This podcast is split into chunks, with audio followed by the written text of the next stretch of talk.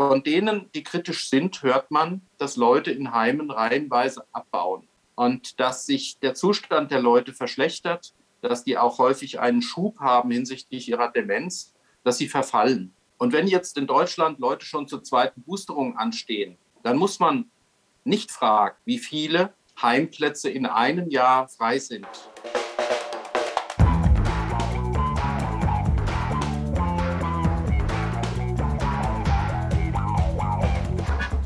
Alles, was recht ist. Ein Podcast der Basis. Guten Abend, hier ist Holger Fischer. Wir melden uns von Alles, was recht ist für die Basispartei. Es geht seit langer Zeit mal wieder, endlich mal wieder, um die Situation derer, die nicht alleine für sich sprechen, die das sehr wohl tun, aber die in vielen Fällen auch nicht alleine sprechen können. Das heißt, es geht um die Situation derer, die hilfebedürftig sind. Das können Behinderte sein, das können Heimbewohner sein, das können äh, alte Menschen sein, aber auch sehr junge Menschen sein. Und dass wir in dieser Situation nochmal zusammenfassen, wie es den Leuten gegangen ist, insbesondere in der Zeit nach dem 27.12. und nach äh, der Zeit der Einführung der allgemeinen Impfpflicht. Wir haben äh, zu dem Thema, sag ich mal, mehrere Unterkapitel und ein Kapitel ist die Impfpflicht beziehungsweise die Impfung der Leute, bevor sie schon eingeführt wurde, die Impfpflicht. Für diese Leute war es nämlich oft schon eine Impfpflicht. Und für diese Leute standen die Zeichen der Zeit in Richtung einer nicht mehr freien Entscheidung. Gerade heute und gestern kam raus, dass der Deutsche Bundestag sich bereits im März 2022 mit der allgemeinen Impfpflicht beschäftigen wird. Zunächst in der Beratung verschiedener Gesetzentwürfe und vielleicht schon hier Ende März dann auch ein Beschluss gefasst wird, wonach die allgemeine Impfpflicht eingeführt wird. Dementsprechend wollen wir aus aktuellem Anlass heute überleiten, erst später zu dem eigentlichen Thema und jetzt nochmal dazu kommen, was das Bundes, äh, der Bundestag dafür Gesetzentwürfe auf dem Tisch hat. Genau, also es soll am 17. März äh, soll eine eine Sitzung stattfindet im Bundestag. Da sind verschiedene Themen jetzt auf dem äh, verschiedene Konstellationen vorgeschlagen worden. Also es gibt einmal eine generelle Impfpflicht, also ab 18 Jahre soll eine Impfpflicht eingeführt werden und zwar eben ein Gesetz zur Aufklärung, Beratung und Impfung aller Volljährigen. Dann gibt es eine weitere, einen weiteren Vorschlag, das ist die Einführung einer verpflichtenden Impfberatung für alle Erwachsenen und einer altersbezogenen Impfpflicht ab 50 Jahre. Ähm, das soll, das ist die zweite Idee. Dann gibt es einen interfraktionellen Antrag, die Impfbereitschaft ohne eine allgemeine Impfpflicht zu erhöhen. Und dann haben wir noch hier eine äh, Impfvorsorgegesetz. Da weiß ich jetzt gerade gar nicht genau, was die da mit einem Moment. Also wir haben dann noch keine gesetzliche Impfpflicht. Das schlägt die AfD vor, die Fraktion der AfD. Und diesen weiteren Artikel, Moment, das muss ich kurz noch einen Blick werfen. Ein guter Schutz für unser Land die liegen noch gar nicht vor. Also die beiden sind noch nicht ausgearbeitet, sollen ebenfalls zu dem Gesundheitsausschuss überwiesen werden. Also man kann sehen, die Bandbreite geht eben von einer äh, wirklich massiven Impfpflicht, die jetzt alle betrifft, ab 18 über äh, altersbezogene Impfpflicht zu eben gar nichts. Es ist allerdings so, ähm, es werden auch Anhörungen zu Petitionen stattfinden in diesem Beratungszeitraum oder kurz davor. Ähm, wo eben, also wo Verzicht auf eine Impfpflicht gefordert wurde, äh, jetzt bezogen auf die, die ähm, Angehörigen des, Gesundheits, äh, des, Gesundheitswesens. Äh, und also man sieht, das geht doch deutlich in so eine Richtung, zumindest Druck zu machen, weiter in Bezug auf die Impfung und vermutlich soll auch eine Impfpflicht beschlossen werden. Also es ist seltsam, weil zum Beispiel in Polen, da habe ich heute die Information bekommen, dass das komplett vom Tisch ist. Also redet auch überhaupt gar keiner mehr über Corona und dieses ganze Impfthema ist absolut vom Tisch, also im Sinne einer Verpflichtung. Vor dem Hintergrund umso irritierender, dass das ja bei uns äh, jetzt hier in der Form nochmal diskutiert werden soll oder beziehungsweise auch möglicherweise beschlossen werden soll. Also ich denke, das ist aber auch wichtig von unserer Seite und auch in dem Sinne auch von der Basis zu zeigen, dass wir absolut nicht dafür stehen, dass es hier eine wie auch immer geartete Impfpflicht äh, geben soll und im Gegenteil, also auch aus Gründen der Generalprävention muss man wirklich sagen, bei den Erkenntnissen, die wir jetzt auch gewonnen haben nach, dem, äh, nach der Information des, äh, des, dieser BKK-Versicherung, wo sich ja sehr viele ähm, Verletzungen durch Impfungen abzeichnen, muss das wirklich gestoppt werden sofort weil es eben auch nicht hinzunehmen ist, dass wir unsere ganze Bevölkerung in dieser Form ähm, schädigen, ohne eben genau abzusehen zu können, was die kurzfristigen und die langfristigen Auswirkungen sind. Ja. Zumal wir ja auch noch feststellen müssen, dass es ähm, immer noch nicht geklärt ist, ob es überhaupt eine Impfung im klassischen Sinne ist, beziehungsweise eigentlich stehen alle wissenschaftlichen Erkenntnisse dagegen. Das ist in der Allgemeinheit nicht bekannt, weil eben nicht evident äh, diskutiert wird in der Öffentlichkeit. Und dafür stehen wir eben auch, dass wir für Aufklärung sorgen wollen und alles tun, damit diese Sachen eben auch in der Öffentlichkeit diskutiert wird, wie eben diese vielen, vielen Nebenwirkungen und die Menschen, die da nicht zu Wort kommen. Wir werden halt wieder mal überrumpelt von dem Thema und äh, die Über Überrumpelungstaktik Taktik hat ja bis jetzt immer gut funktioniert. Und wir haben im Rahmen der äh, sag ich mal, kurzen Vorbereitungszeit, wenn ihr jetzt hören, wir hören, wir haben die Entwürfe noch nicht mal haben wir ein großes Problem, wenn wir dazu noch Stellung nehmen sollen. Also meine Anregung wäre, ich weiß, ich presche jetzt damit vor, wir müssen uns, äh, sobald diese Entwürfe vorliegen, hier auch nochmal dazu melden oder wir sollten uns hier nochmal dazu melden und sollten das nochmal im Einzelnen kommentieren und vielleicht auch zu den einzelnen Entwürfen entsprechend mal äh, gucken, wen das betrifft. Vielleicht haben wir einzelne, äh, einzelne Gruppen auch, die wir da herausfiltern können und vielleicht mal gucken, was passiert eigentlich flankierend mit den Maßnahmen. Das eine ist ja, dass man eine Pflicht einführt und dass man dann sagt, wie setzt der Staat das direkt durch? Setzt das mit Bußgeldern durch, möglicherweise mit Zwangsgeldern, also mit der Verwaltungsvollstreckung, was wir alle erst recht nicht hoffen wollen? Und inwieweit werden wir dann von der Teilnahme am öffentlichen Leben weiter, möglicherweise dauerhaft ausgeschlossen? Da müssen wir äh, auf allen Ebenen mal genau gucken und kritisieren. Holger, du bist selber Betreuer, also sowohl mhm. Rechtsanwalt, äh, der sich stark für die Rechte der Kinder unter anderem einsetzt und bist Betreuer, bist also voll im Thema. Und deswegen würde ich dir hier an dieser Stelle das erste Wort gerne geben. Als ich am 27.12.2020 äh, zum ersten Mal zur Impfentscheidung getrieben werden sollte, war das so, dass ich am 23.12. nachmittags äh, E-Mails bekam aus Pflegeheimen. Am 27.12. wird geimpft. Ähm, diese Impfungen haben stattgefunden unter reger Medienbeteiligung damals und die Presse war äh, lange offensichtlich vor den Betreuern informiert worden, die das, wie gesagt, so ähm, erreicht hatte, das Thema, dass sie sich nicht hatten vorbereiten können. Bis in den Februar hinein, teilweise bis März, im Umlauf war ein Vorentwurf des Aufklärungsbogens, Aufklärungsmerkplatz RKI, Grünes Kreuz, äh, in dem nicht mal die Impfsubstanz bezeichnet war, Comirnaty, zu der Zeit exklusiv im Umlauf. Das heißt, es wurde aufgeklärt mit einem Entwurfsbogen, nicht mit dem eigentlichen Aufklärungsmerkblatt, das dann am 22.12. veröffentlicht wurde. Das wäre der erste große Skandal gewesen, wo reihenweise Leute hätten aufschreien sollen oder Gesundheitsämter, äh, Impfzentren von sich aus hätten sagen sollen, äh, das geht doch nicht, äh, da müssen wir noch mal ausbremsen und es vielleicht etwas, etwas, etwas formal juristisch korrekter machen.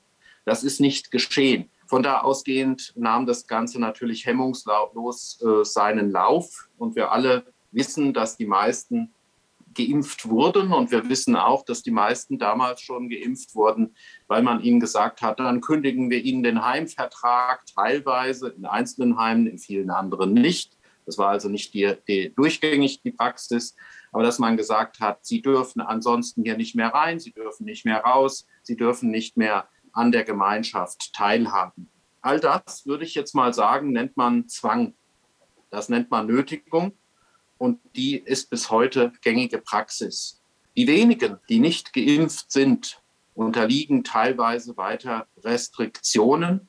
Sie dürfen teilweise nicht in den Heimen an der Gemeinschaft teilnehmen. Und wenn wir an Heimbewohner denken, müssen wir immer sagen, viele von denen haben gesetzliche Betreuer und viele von denen nicht nur in Pflegeheimen, sondern auch in Wohnheimen für Behinderte, äh, psychisch Kranke äh, sind durchaus entscheidungsfähig, aber sie haben gesetzliche Betreuer. Und diese gesetzlichen Betreuer sind häufig Angehörige. Und was ich in den letzten Wochen und Monaten, das geht jetzt so, sag ich mal, so im November, Dezember, Januar geht das dann los. Mittlerweile ist das Thema schon wieder fast durch. Ist die Tatsache, dass die wenigen Ungeimpften zum großen Teil von den Trägern dieser, dieser Heime gemeldet worden sind. Auch bei den Betreuungsgerichten insbesondere gemeldet worden sind, teilweise auch an die Betreuungsbehörden herangetragen und dass man gesagt hat, äh, derjenige ist nicht geimpft.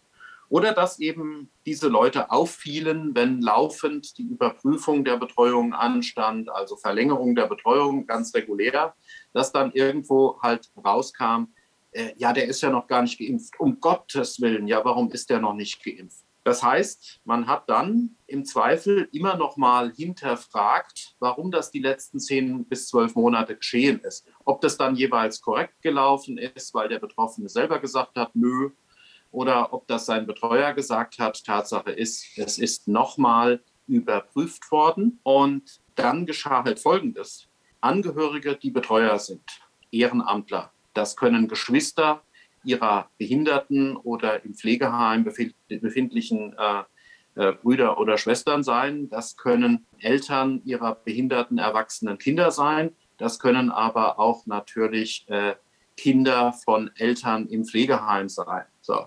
Diese Leute, die waren in einer ganz verzweifelten Situation, weil sie äh, gesagt bekommen haben, also sie haben ein Schreiben vom Gericht, da steht dann ungefähr drin, warum haben sie nicht geimpft? Wir bitten um Stellungnahme. Und dann wurde gesagt, also wir bitten jetzt die Impfung nachzuweisen in einzelnen Fällen und ansonsten werden sie entlassen. In der Regel nicht entlassen komplett aus der Betreuung, aber aus der Entscheidung über die Einwilligung in die Impfung gegen Covid-19. Dann werden Dritte zu Betreuern bestellt hinsichtlich dieser Impfung. Und natürlich muss man sagen, jetzt kommen wir noch mal zu einer Rechtsansicht oder zu einer, zu einer Rechtslage, die einfach nochmal definiert werden muss. Wann entscheidet ein Betreuer? Ein Betreuer entscheidet dann, wenn der Betroffene nicht selbst entscheiden kann. Ähm, grundsätzlich ist ein Mensch, wenn er unter gesetzlicher Betreuung steht und der Betreuer dann auch die Sorge für Gesundheit im Aufgabenbereich hat, grundsätzlich erstmal dadurch nicht geschäftsunfähig. Er ist weiter einwilligungsfähig, er ist erklärungsfähig und ähm, sowohl der Betreuungsgerichtstag e.V. als auch die ständige Rechtsprechung sagen, der natürliche Wille reicht aus des Betroffenen, der ist auch beachtlich, ja, Wünsche des Betroffenen sind zu beachten. So, und daneben haben wir noch den mutmaßlichen Willen des Betroffenen, der sich anhand von Zeugenausgaben, äh, Zeugenangaben oder anderem ergeben kann, dass man sagt, wie war der Mensch, als er noch handeln konnte, früher entschieden, hat er sich immer impfen lassen oder wissen wir irgendwas darüber. Oder er war früher zum Beispiel ein außergewöhnlicher Freund von Alternativmedizin, um mal ein weiteres Beispiel äh, zu nennen, das ich auch an einem Fall hatte. Also, diese Dinge sind beachtlich. Und erst wenn all das nicht greift und keine Patientenverfügung vorliegt, dann entscheidet ein Betreuer. Und in allen anderen Fällen gilt der Wille des Betroffenen, ist vorrangig. Und der Betreuer ist eigentlich in der Regel außen vor. Beim mutmaßlichen Willen, klar, muss er äh, anstelle des Betroffenen auch handeln. Wir haben es aber erlebt, und ich habe das zum ersten Mal erlebt, dass ein gesetzlicher Betreuer ständig mit, der Thema, mit dem Thema Impfentscheidung konfrontiert war. Ich habe mal gesagt, ich habe in 24 Jahren, also in 23 Jahren vorher nicht erlebt, dass ich außer vielleicht in einer Handvoll von Fällen überhaupt irgendwann mal zur Impfung gefragt wurde. Also entweder sind die Leute früher gegen Influenza oder was einfach durchgeimpft worden. Ich habe das gar nicht mitgekriegt. Sprich, man hat auch früher die Leute selber gefragt. Aber jetzt durch diesen Impfdruck kriegen die Leute den Druck und natürlich werden die Leute, ihnen wird suggeriert, du musst dich impfen lassen, du könntest an der, äh, du könntest an SARS-CoV-2 sterben, du könntest einen schweren Verlauf bekommen, du willst doch deine Nachbarn, deine Kollegen in der Reha-Werkstatt, wen immer, den willst du doch nicht äh, in Gefahr bringen und töten. Du willst doch nicht selber sterben. Und äh, mit diesem Zusammenhang ausgestattet gehen diese Leute dann zur Impfung. Und genau das Gleiche passiert natürlich dann mit dem ganzen Freizeitverhalten. Also die Leute stehen im Grunde unter dem gleichen Druck, unter dem wir alle stehen. Und sie kriegen zusätzlich natürlich nochmal äh, vermittelt, du willst bei uns wohnen, dann reiß dich mal am Riemen. Etwas freundlicher ausgedruckt und kompetenter, aber so ungefähr läuft's. Das heißt also, viele der Betreuten, die keinen Willen haben oder keine Entscheidung treffen, denen wird unterstellt, der würde sich schon impfen lassen. Und viele von denen, die eine Entscheidung treffen können, die geben halt dem Druck nach. Und dann ist der Betreuer in einer blöden Situation, weil er genau weiß, dass das nicht der freie Wille ist. Und äh, ich nehme noch ein weiteres Beispiel, wann kein freier Wille gegeben ist. Insbesondere im Jahr 2020, als irgendwelche Überfallkommandos in die Heime einrückten und ständig PCR getestet wurde, da wurden Leute halt festgehalten und ihnen wurde der Stab in die Nase gesteckt. Menschen, die das nicht verstehen konnten, was da passiert, die natürliches Abwehrverhalten dagegen hatten. Und insofern war das eine Form der Zwangsbehandlung. Wenn wir heute Menschen impfen, Menschen, die das nicht verstehen, dann muss ich als Betreuer in Betracht ziehen, dass das eine Zwangsbehandlung ist.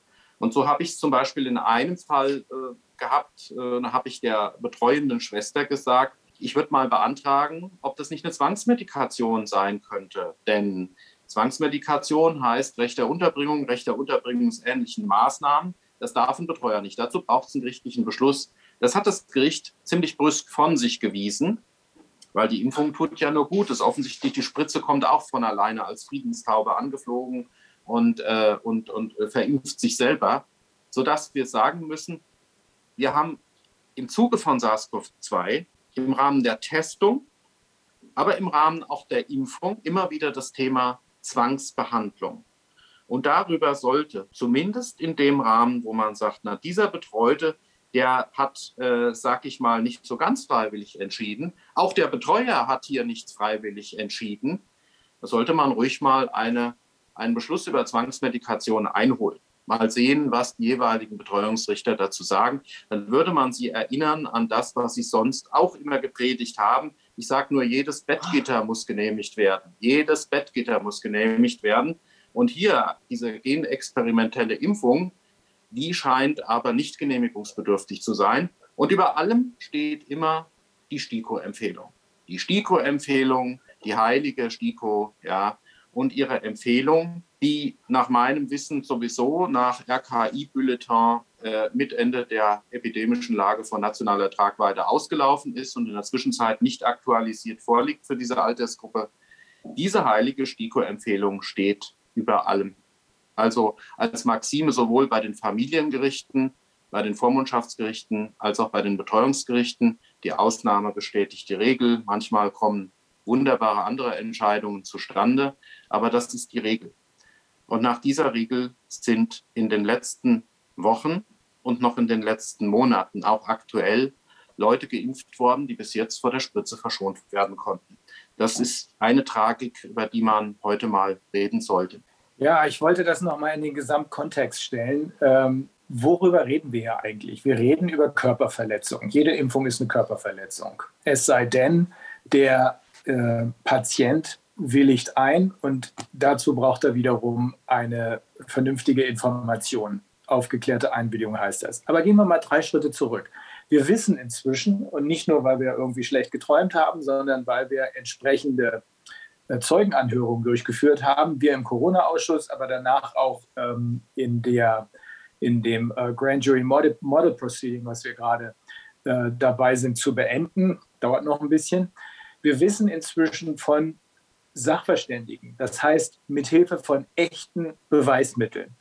Wir wissen, dass wir überhaupt gar keine Pandemie haben. Wenn wir etwas haben, dann haben wir eine PCR-Test-Pandemie, weil wir wissen ja, dass diese PCR-Tests, auf, auf denen alles basiert, alle Maßnahmen, basieren ausschließlich auf dem PCR-Test. Ähm, sowohl die Masken als auch Social Distancing, als auch Lockdowns, als auch das, wofür eigentlich der PCR-Test da war. Für den Rest hätte man es nicht gebraucht ähm, die sogenannten Impfungen. Das heißt, erstens, wir haben gar keine Pandemie. Es gibt überhaupt keinen Grund für die Impfung. Zweitens wissen wir, dass es sogenannte alternative Heilmethoden, ich sage immer richtige Heilmethoden gibt.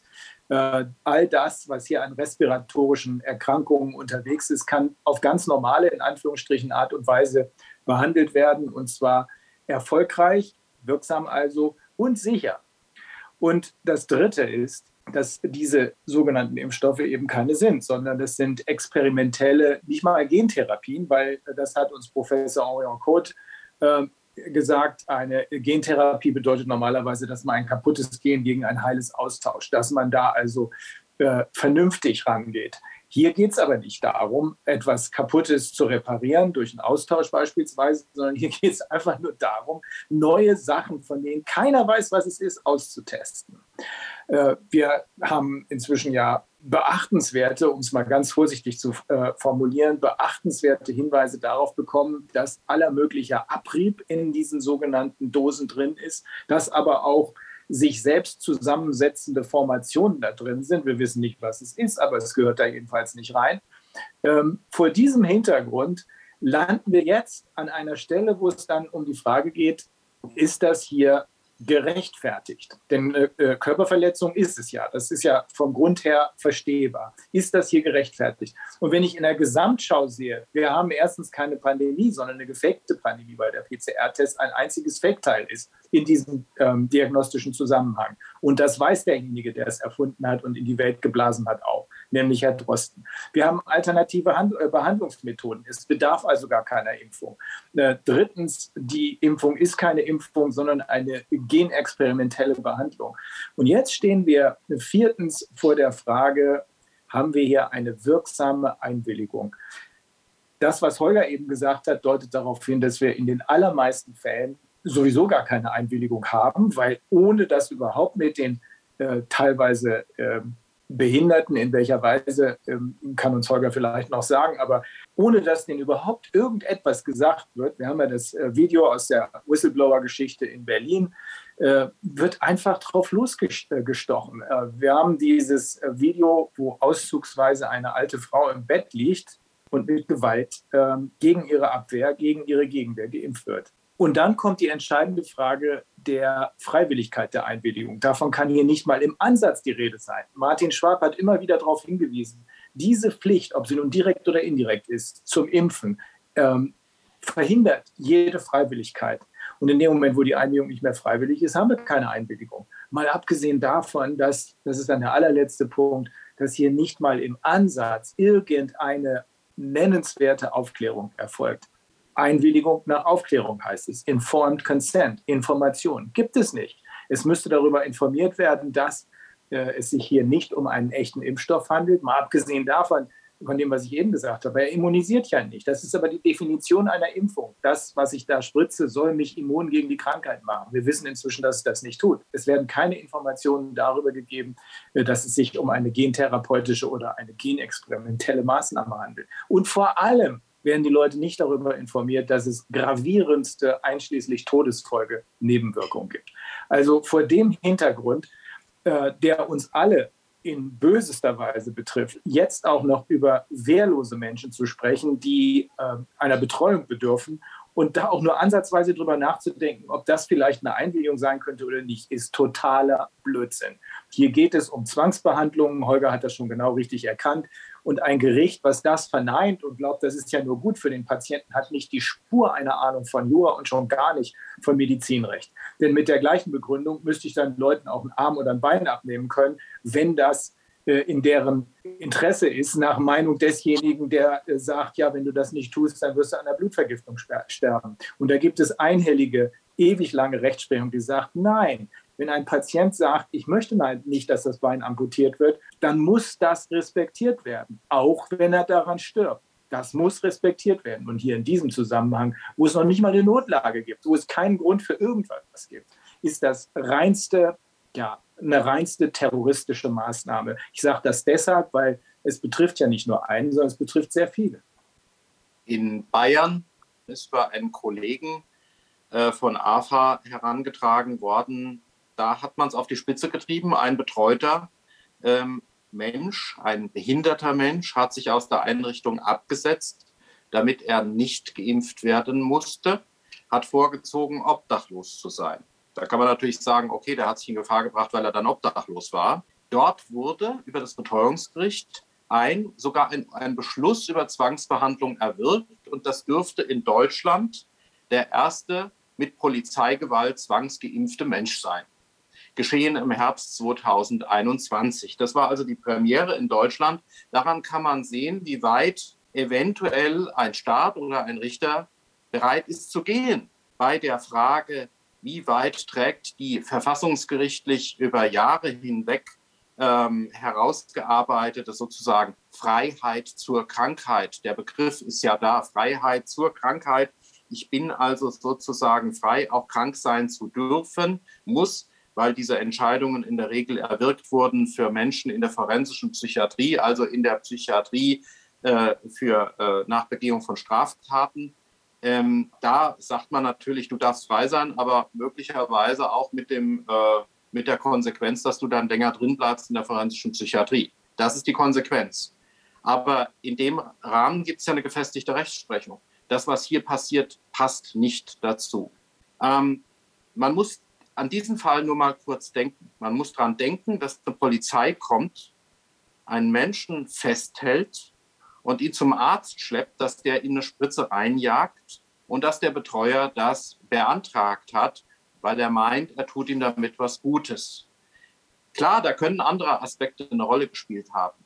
Man muss aber mal überlegen, wie sich das für den Mann angefühlt hat, als er die Impfung erhielt. Und wie, wie gut und wie positiv es sich für ihn ausgewirkt hat. Da sage ich nur immer noch mal Güterabwägung, Verhältnismäßigkeit, mildestes Mittel. Ich sehe darin kein mildestes Mittel. Der Richter hat es offensichtlich so gesehen, weil er noch nie was von Impfnebenwirkungen äh, gehört hat. Aber Zwangsbehandlung ist immer scheußlich und kein Betreuer tut das gern. Wir kennen alle den Bereich Zwangsbehandlung in der Psychiatrie und wir alle wissen, wie im Hinblick auf die Fortentwicklung der Verfassungsgerichtsrechtsprechung in Deutschland dieser Bereich insgesamt umgestaltet wurde. Sowohl bei den psychisch Krankengesetzen gab es eine große Reform. Im Betreuungsrecht gab es eine große Reform. Ja, im Bereich des äh, Strafgesetzbuches mussten Änderungen vorgenommen werden. Und das alles ist aber jetzt mal wieder in diesem Parallelweltgesetz äh, Covid, wir müssen alle schützen, äh, wieder aufgehoben und wird völlig neu definiert. Also da ist alles plötzlich wieder in Frage gestellt. Und deswegen traue ich am Ende auch nicht unserem Bundesverfassungsgericht, dass hier zum allerletzten Mal aufgerufen wäre, eine deutliche Grenze zu ziehen im Hinblick auf das, was Tradition dieses Verfassungsgerichts war über Jahrzehnte. Die müssen versuchen, jetzt einen Riegel vorzuschieben. Ja, das darf sich nicht wiederholen. Wir merken ja auch mittlerweile, aber sowas hört man auch nur von kritischen Pflegekräften, von denen man im Moment äh, öfter mal einen an der Strippe hat, weil sie natürlich auch von dem 20a Infektionsschutzgesetz und von der einrichtungsbezogenen Impfpflicht ähm, betroffen sind. Von denen, die kritisch sind, hört man, dass Leute in Heimen reihenweise abbauen und dass sich der Zustand der Leute verschlechtert, dass die auch häufig einen Schub haben hinsichtlich ihrer Demenz, dass sie verfallen. Und wenn jetzt in Deutschland Leute schon zur zweiten Boosterung anstehen, dann muss man nicht fragen, wie viele Heimplätze in einem Jahr frei sind. Und dieser Verfall von Menschen in den Pflegeheimen, ähm, ich sage noch mal eins: Viele von den Menschen sagen nicht, mir geht's schlecht. Die rennen auch nicht sofort zum Arzt. Und bei den Behinderten ist das genauso. Der geht erstmal nicht. Der wird es auch nicht so schnell artikulieren. Ich äh, denke aber, man muss da sehr sensibel hingucken und muss gucken, wenn es diesen Leuten schlechter geht. Denn die sind gleich wieder dran und die werden dann wieder durchgeboostert und dann kommen wieder mobile Impftrupps. Die kommen dann wieder ins Heim oder sie kommen wieder ins, äh, in die Reha-Werkstatt eingerannt. Ja, so sieht's aus. Holger, hast du ähm, aus deiner persönlichen Erfahrung oder aus der Erfahrung deiner Kollegen, hast du äh, Fälle erlebt, oder sind dir Fälle mitgeteilt worden, in denen Betreute nach Impfung zu Schaden gekommen sind? Ja, solche Fälle habe ich ja auch persönlich ähm, erlebt. Ähm, und wenn ich dann mich da eingemischt habe, bin ich auch schon wieder gescholten worden. Da war es auch schon wieder nichts. Ja. Ähm, ich habe ähm, zum Beispiel eine äh, sehr alte, hochbetagte, aber rüstige Frau, hat es halt nach der Impfung gleich erstmal hingelegt und dann hat sie sich ein paar Frakturen zugezogen. Dann kann ich natürlich sagen, die Frau wäre ohne das, hätte die den Schwindel auch bekommen, aber sie hatte halt ihren Schwächeanfall und dann ist sie im Krankenhaus gelandet. So, dann hat man erstmal wieder für einige Monate Arbeit und derjenige will ja auch wieder nach Hause. Also gut, waren vermeidbare Probleme. Ähm, was ich nicht verstehen konnte, dass sich die Dame dann auch noch hat boostern lassen. Und als ich ihr dann sagte, sie lag dann grippekrank im Bett bei sich zu Hause, hat es auch gut überlebt, dann sagte ich ihr, Sie haben sich doch nicht etwa boostern lassen. Dann sagte sie, doch. Und dann habe ich gesagt, wie konnten Sie nur? Und für dieses, wie konnten, wie konnte nur, sie nur, bin ich dann schon wieder vom Betreuungsgericht belangt worden. Ja, sage ich nur mal, also das ist jetzt nichts Schlimmes, aber ich habe gesagt, Sie haben doch, Sie haben sich damals die Frakturen zugezogen. Aber ich weiß auch nicht, was ich da tun muss, nur das tut mir in der Seele weh. Und es tut mir in der Seele weh, wenn einer den Schaden davon trägt. So, ich habe eine andere Frau, die hat Asthma, die arbeitet im Pflegeheim und ihr Asthma hat sich erheblich verschlechtert. Sie war also bei der, bei, schon Jahresanfang 2021 dabei, arbeitet Pflegeheim und du musst dich doch impfen lassen, das ist ganz toll und da passiert auch nichts. Ja. Dann äh, landet man in der Notaufnahme, ja, wird schon was mit der Impfung zu tun haben und hin und her.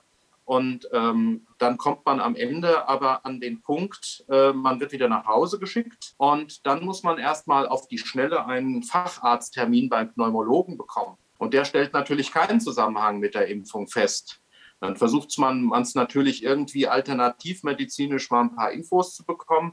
So, aber die stand jetzt auch zur Boosterung an. Ansonsten Arbeitsplatzverlust und so. Ich werde da nicht gefragt. Aber es hat mir wieder in der Seele wehgetan. Ich habe mich rausgehalten. Ich stehe eh im Moment ordentlich unter Druck äh, wegen Fällen, ollen Kamellen, die äh, ich sehr gut vertreten kann, warum ich nicht geimpft habe. Und ich muss immer wieder sagen, das Einzige, auch an die Menschen da draußen, wir machen ja hier eine Sendung Alles, was recht ist und nicht Fischer äh, weint, ähm, aber ich, ich weiß nicht, was ich doch dazu sagen soll. Ich kann dazu nur sagen, dass ich denen dann schon das vorlege, was ich weiß. Ich habe eine Betreute, die sitzt in Dauerisolierung im Pflegeheim. Die lebt schon sehr lange im Pflegeheim. Die hat es früh getroffen. Ich kann die da nicht rausholen und die darf auch an der Gemeinschaft nicht teilnehmen. Und ich habe im Moment die Situation, wenn sie nicht geimpft wird, dann wird sie krepieren, weil sie von der Gemeinschaft isoliert ist und keinerlei mit ihren kognitiven Einschränkungen, keinerlei Anreize mehr, keine, keine Reize mehr, mehr hat. Ja? Jetzt baut die deswegen ab. Im Heim gibt es Covid-Fälle, wie man mir sagte. Ich wollte ja nicht sagen, warum bloß, ne? aber weil die sind ja alle geimpft. Also eigentlich nach Lauterbach ne, müssten die anderen alle tot sein. Ich meine, heute ist der 2. März, bis März sind wir sowieso alle tot. Jetzt lebt die Betreute aber auch noch und ich auch.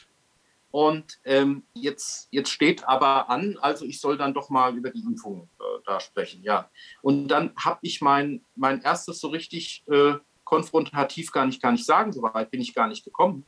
Ich habe nur gesagt, Sie wissen schon, Mittel- und Langfristfolgen gibt es nicht. Dann sagt mir diese Ärztin, die natürlich mir sofort sagte, wir sind alle geimpft, ich bin total für die Impfung. Und äh, es gibt sehr wohl schwere Verläufe, habe ich gesagt, das will ich jetzt gar nicht äh, bestreiten. Und dann sagte ich, Mittel- und Langfristfolgen können Sie mir ja in der Aufklärung hier nicht mitteilen. Ne? Und da sagte sie, genau, Mittel- und Langfristfolgen von Covid-19 kennen wir noch nicht. Ähm, bei, bei, der Frage, ähm, was, äh, was für Kontraindikationen gibt es, hat sie mir die Kontraindikationen bei Covid-19 erzählt. Und äh, das zog sich dann so durch. Also ich bin nicht aufgeklärt worden über die Impfschäden, ich, äh, ich, ich wurde aufgeklärt über die Folgen von Covid-19. Welche Schäden kann Covid-19 äh, auslösen? Man hat also gemerkt, entweder meint sie es satirisch oder äh, sie hat diese kognitive Dissonanz, dass sie sagt, es gibt nur einen Schaden und der geht von Covid-19 aus. Und genau das ist im Moment bei mir so. Ich werde also presseöffentlich und anderswo äh, dafür äh, abgestraft, dass ich einer Betreuten gesagt habe, du kannst an Covid-19 sterben. Du kannst also, das hat man hier in der Reha-Werkstatt, sie war da sehr im Zweifel, soll ich mich impfen lassen, ich habe Angst. Da habe ich gesagt, dann lass bleiben. Und äh, wenn man dann sagt, ja, die sagen, ich könnte sterben und meine Kollegen könnten sterben und so weiter, dann habe ich gesagt, du kannst auch an der Impfung sterben. Da kannst du auch krank dran werden. Das war aber schon zu viel. Also wenn, wenn Jens Spahn äh, in den Heimen ist oder Jens Spahn in dem, im Fernsehapparat uns allen entgegenschallt, äh, äh, ihr werdet sterben, es wird nur noch Geimpfte und Genesene geben, dann ist das eine zulässige Form der Aufklärung und eine zulässige Form des Drucks in die Impfung. Wenn man Bedenken äußert und die Gegenmeinung äh, sich erlaubt zu sagen, ist man als Betreuer eigentlich schon raus. Und das gerne auch bei äh, Leuten, es ist nicht allen so gut gegangen wie mir. Es gibt äh, Betreuer, die sich gewagt haben, eine Nicht-Impfeinwilligung einer betreuten Person zu respektieren, wurden dann aufgrund ihrer Gesinnung als allgemein nicht mehr persönlich geeignet erachtet und verlieren einen Fall nach dem anderen. Und es wird dann eben auch hinter den Betreuern hinterher telefoniert. Also man ruft die Betreuten an und sagt, sagen Sie mal, sind Sie noch zufrieden? Und sagen Sie mal, sind Sie auch geimpft? Ja. Ähm, ich halte diese Frage schon nicht für zulässig. Das geht eigentlich äh, erstmal eine Betreuungsbehörde oder ein Gericht nichts an. Und es ist zulässig, diese Frage auch zu verneinen. Natürlich sagt man es am Ende so nach dem Motto, ja, dann geben Sie Ruhe oder so. Aber das, das bringt natürlich auch viel böses Blut da rein. Und das alles sind Formen des Zwangs. Und deswegen passt es eigentlich heute Abend ganz gut, wenn wir uns einer allgemeinen Impfpflicht nähern, mal zu sagen, wie übt dieser Staat auf seinen verschiedenen Ebenen, auf seinen verschiedenen oder durch seine verschiedenen Institutionen, die ihm zur Verfügung stehen oder durch Dritte, längst Zwang aus. Und das ist eine äh, Form, die geht noch über das hinaus, ich darf nicht mehr ins Schwimmbad oder äh, ich darf keine Schuhe mehr kaufen, oder ich darf nicht mehr zum Friseur. Das geht nochmal auf, auf eine ganz andere Ebene über. Und das, deswegen habe ich gesagt, als es äh, darum ging, ich darf das jetzt äh, sagen, ähm, alles was recht ist, wir reden über die Impfung von Kindern. Wir können einfach sagen, wir können das viel allgemeiner heben und können uns mal die Fälle herauspicken, wie es im Moment besonders extrem läuft. Und wir können das natürlich beispielhaft auch für die Schulen machen. Wir müssen aber immer wieder sagen, genau das, was im Moment ja besonders Alleinsorgeberechtigten oder äh, Sorgeberechtigten, die sich nicht einig sind äh, über die Impfentscheidung des Kindes passiert, passiert in einem in einer ähnlichen Dimension, vielleicht noch härter auch im Betreuungsrecht, weil der Staat dort von vornherein sich natürlich eine gewisse hm, Einmischung auch äh, vorbehalten hat, was ja nicht nur schlecht ist, der Staat muss ja auch die Betreuer kontrollieren und er muss auch dazu sehen, dass ein Betreuer, äh, sagen wir mal, nicht gröblich die Rechte der Betroffenen verletzt. Aber ähm, das gilt natürlich, ich denke, ja, mal abgesehen davon, dass die STIKO Empfehlungen abgibt, äh, ja erstmal nicht äh, im Sinne eines Glaubenskrieges. Aber es wird so geführt. Wir haben einen Punkt sogar noch vergessen. Ähm, wir wissen ja inzwischen von Whistleblowern. Eine davon wird ja übermorgen bei uns im Ausschuss aus, aussagen, Brooke Jackson, ähm, die äh, Mitarbeiterin eines, äh, einer Firma ist, die ähm, Studien für Pharmaunternehmen durchführt. Ähm, das sind Clinical Research Organizations, CRO, so heißen die. Und diese Firma hat für Pfizer die Studien durchgeführt. Und sie hat sich, äh, als sie gesehen hat, dass sie von niemandem angehört wird, nicht von den staatlichen Institutionen, die dafür da sind, auf sowas zu reagieren, äh, von den Mainstream-Medien sowieso nicht, äh, da hat sie sich mit dem einen Mann verbündet, der auch schon bei uns ausgesagt hat, das ist äh, Edward Dowd, ein Investmentbanker. Und der hat jetzt in der Folge, aufgrund der Erkenntnisse, die er durch diese Frau gewonnen hat, nämlich, es gibt nichts, was man als Studie bezeichnen kann es gibt Fälschungen, es gibt Datenverfälschungen, äh, es gibt verheimlichte Studienergebnisse. Ja, es gibt nicht mal mehr eine Kontrollgruppe innerhalb dieser Studiengruppe von Pfizer. Obwohl die offiziell sagen, die Studie wird erst in 2023 beendet, haben sie ihre eigene Kontrollgruppe abgeschafft, indem sie zwei Monate into the trial sozusagen äh, geimpft haben, die nicht geimpften. Es gibt keine Kontrollgruppe mehr.